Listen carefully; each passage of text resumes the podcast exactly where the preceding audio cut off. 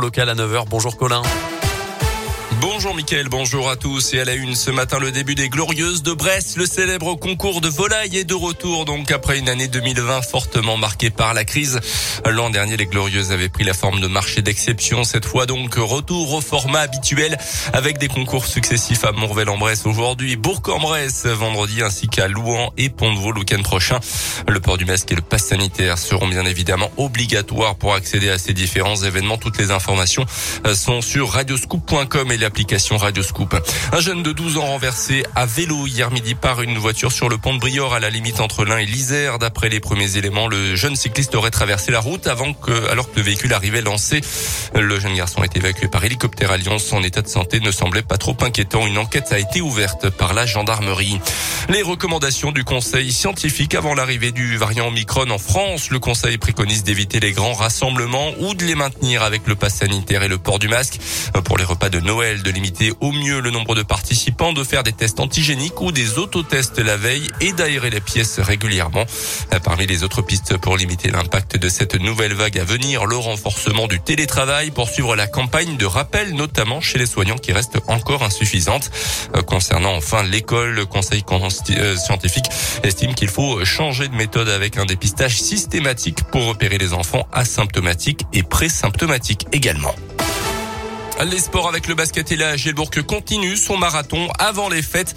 Après un accro à Rouen en championnat vendredi, la jeu se déplace à Ulm en Allemagne ce soir en Eurocoupe. Un adversaire qui se rapproche du style de jeu pratiqué en championnat justement.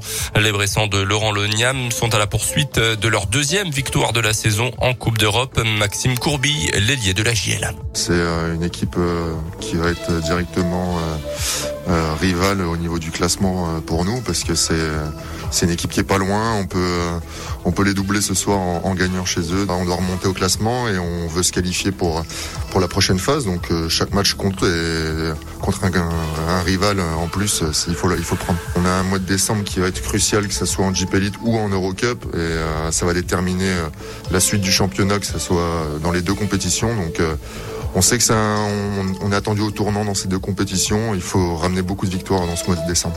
Ulm Gielbourg, c'est à partir de 19h30 ce soir en Eurocoupe, un match à suivre en direct et en intégralité sur notre web radio Gielbourg.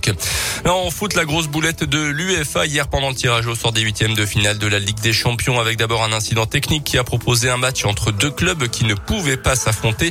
La boule du club anglais de Manchester United a ensuite été oubliée au moment de choisir dans le fameux saladier. Bref, il a fallu tout recommencer dans l'après-midi et nos deux clubs français engagés n'ont pas été épargnés par ce tirage au sort. Le Paris Saint-Germain affronte les Espagnols du Real Madrid et Lille sera opposé aux champions d'Europe en titre, les Anglais de Chelsea.